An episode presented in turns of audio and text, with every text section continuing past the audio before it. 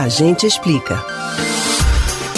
Depois de ter campanha estrelada pelo vira-lata caramelo e inspirar inúmeros memes na internet, a nota de 200 reais está completando um ano de lançamento. A cédula entrou em circulação no dia 2 de setembro de 2020. A previsão era de que 450 milhões de exemplares fossem disponibilizados até o fim do ano passado. Mas você já recebeu uma nota de 200? Sabe como está a circulação dela atualmente?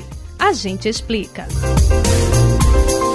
Durante o primeiro ano da pandemia da Covid-19, o governo falou sobre a necessidade de criar uma cédula com valor maior do que as que já eram utilizadas. A justificativa foi o pagamento do auxílio emergencial, além do hábito que muitas pessoas desenvolveram de guardar dinheiro em casa. Por isso, o Banco Central informou que havia o risco de faltar papel moeda para atender a demanda e que a solução seria criar a nota de 200 reais.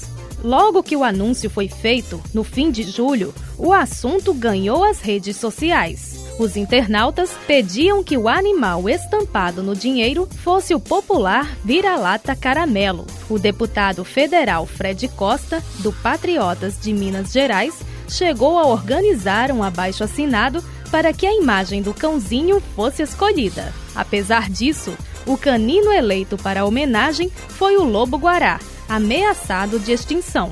Assim como o animal do cerrado, a nota de 200 também não é vista com frequência. No aniversário de um ano, cerca de 80 milhões de unidades estão em circulação. Em valor, são 16 bilhões de reais, segundo o Banco Central. Essa quantidade corresponde a menos de 18% do montante encomendado no ano passado. Restam 370 milhões e 400 mil notas fabricadas que estão armazenadas na instituição financeira nacional. O custo de produção do material foi de 113 milhões e 800 mil reais. O Banco Central afirma que o ritmo de utilização da cédula vem evoluindo conforme o esperado e que a circulação é gradativa, dependendo da demanda da sociedade. Atualmente, o dinheiro do Lobo Guará representa 1,03% do total de notas em uso no país. As cédulas mais utilizadas pelos brasileiros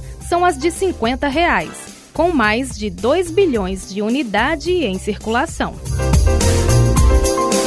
Você pode ouvir novamente o conteúdo desse ou outros A Gente Explica no site da Rádio Jornal ou nos principais aplicativos de podcast: Spotify, Deezer, Google e Apple Podcasts.